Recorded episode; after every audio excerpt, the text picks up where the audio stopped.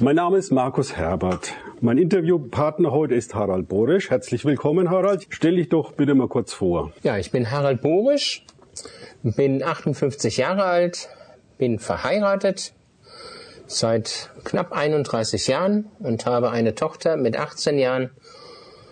Ja, und in meinem Beruf bis 2011 war ich Kunsthändler Kunsthändler für Gemälde bis zurück zum 16. Jahrhundert und meine Aufgaben waren, Fälschungen sicherzustellen oder Fälschungen zu erkennen und habe gearbeitet äh, in einem selbstständigen Bereich. Das ist ein sehr interessanter Bereich. Ja. Ähm, hat sich, komme, hat sich das geändert, dein Beruf? Ja, mein Beruf hat sich geändert. Ich bin jetzt seit 2011 ähm, im Mai, am 1. Mai im apostolischen prophetischen Dienst unterwegs in ganz Europa. Und darin agiere ich in Gemeinden, Hauskreisen oder habe Pastorengespräche, Ältestengespräche und zum Teil Mentorenarbeit auch. Kommst du ursprünglich aus einer christlichen Familie? Hast du einen christlichen Hintergrund? Nein, keinen christlichen Hintergrund. Meine Familie waren, also meine Eltern jedenfalls waren zur damaligen Zeit keine Christen und ich bekam auch keinen christlichen Glauben, Glauben vermittelt. Und für mich spielte Gott überhaupt keine Rolle. Im Endeffekt hasste ich ihn. Das heißt, du könntest dich eigentlich als Atheist bezeichnen vorher. Ja, ich habe mich nie als Atheist bezeichnet, aber äh, man könnte das so sagen, ja. Also Gott hat ja. in deinem Leben keine Rolle gespielt. Überhaupt nicht. Überhaupt nicht. Ja, wann bzw. wie hast du denn Jesus Christus persönlich kennengelernt? Gibt's da irgendein Ereignis? Ja, es gibt ein Ereignis. Ähm, ich lag im Krankenhaus, war an Krebs erkrankt, äh, war knapp 13 Jahre alt und äh, knapp 13,5 und dann kam ich mit meinen Eltern nach Hanau ins Krankenhaus, also nach Hanau sind wir dann umgezogen und dann war ich in Hanau im Krankenhaus und da sollte ich so mein letztes Vierteljahr verleben, weil man mir sagte, ich werde nicht mehr lange leben. Für mich war das ein herrliches Gefühl, ich würde sterben weil diese Welt, die ich hasste, über alles, über das, was ich erlebt habe und das war einfach der Albtraum. Und dann lag neben mir ein zwölfjähriger Junge und der quasselte von morgens bis abends mir aus einem Buch vor, das nennt sich die Bibel, und erzählte mir, wie gut dieser Jesus ist und ich bräuchte ihn, ich bräuchte Gott und ich sagte, Mensch, wenn ich aufstehen könnte, ich würde dir das den Mund stopfen. Äh, ich kann aber nicht mehr, ich bin zu schwach, ich kann nicht mehr. Kannst du bitte aufhören? Und dann sagt der Mensch, äh, deine Ärzte haben dir doch gesagt, du hast nicht mehr lange. Dann teste doch mal Gott. Und äh, ja, und dann habe ich Gott getestet. Äh, ich habe gesagt, Gott, damit er still ist. Ich spreche das Übergabegebet und er sagte, bei ich musst du deinen Namen einsetzen. Ich kam bis zu dem Wort ich und da war mein Drehbuch zu Ende, denn in diesem Moment heulte ich Rotz und Wasser und ich spürte, wie ein Feuer in mir sich entfachte. Das heißt, Gott hat dir geantwortet in ja. dem Moment. Ja. Das ist ein tolles Erlebnis. Wie ging es weiter? Äh, bist du dann an Krebs gestorben? Offensichtlich nicht, Nein, sonst wärst du heute an, nicht da. Ich bin nicht an Krebs gestorben. Mein Überbringer der guten Botschaft, der ist heimgegangen, drei Tage später, im Beisein meiner Eltern und seine Eltern. Er ist heimgegangen und er sagte, Harald, ich gehe nach Hause und du wirst jetzt durchstarten mit Gott. Und ich sagte, guckte ihn an und sagte, hey Karl-Heinz, was, was redst du da? Äh, du gehst nicht raus. Aber er ist nach Hause gegangen.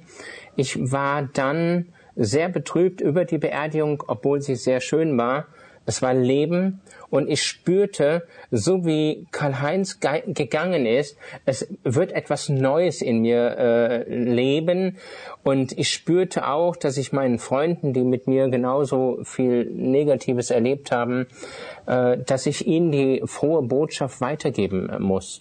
Und mein Leben hat sich verändert um 180 Grad. Also meine Eltern mussten überhaupt nicht mehr mich einzuschätzen. Erst war ich der Schläger, weil ich jeden zusammengeschlagen habe mit meiner Gruppe, der irgendwie so aussah, was man uns damals als Kinder angetan hat. Die meisten wissen es, ich bin sexuell missbraucht worden. Und äh, ich war äh, einfach nur negativ auf alles, was ich bewegte. Es war einfach nur grausig. Und äh, ja, das waren so meine besonderen äh, für mich war das etwas ganz Besonderes. Ich bin dann äh, aus dem Krankenhaus rausgekommen. Drei Wochen, vier Wochen später sagten die Ärzte, ja, ihr verstehen es überhaupt nicht mit ihrem Blutbild, da verändert sich etwas.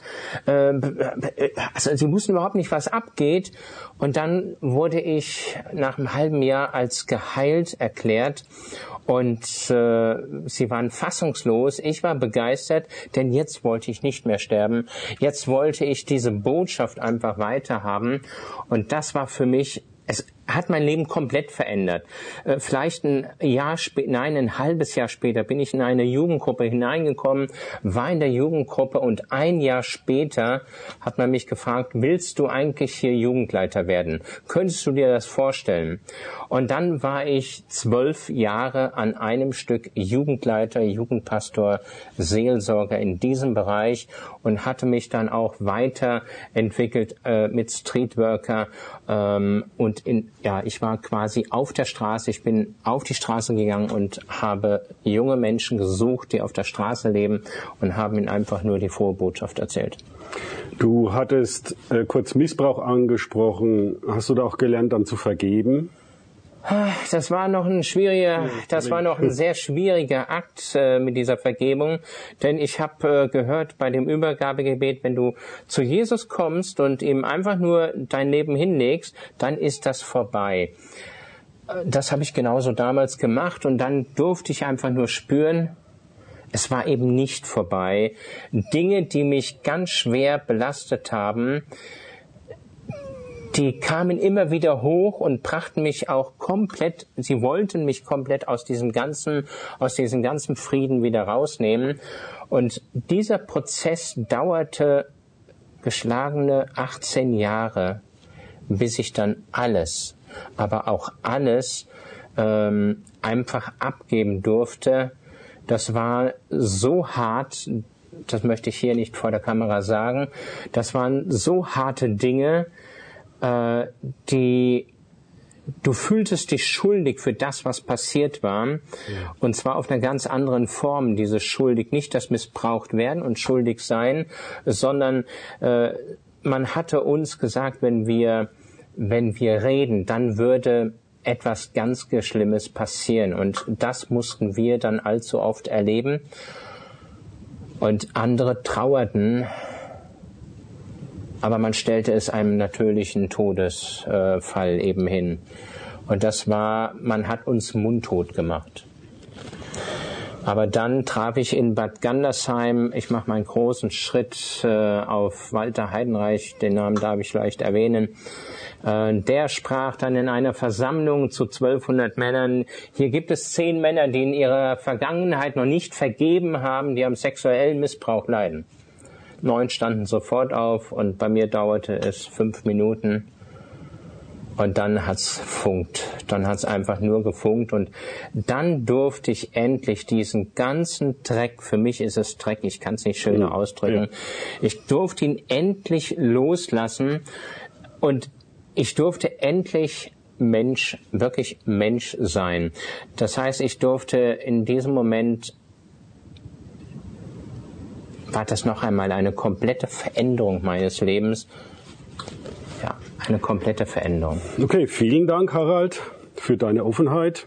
Wir machen gleich weiter mit dem nächsten Video.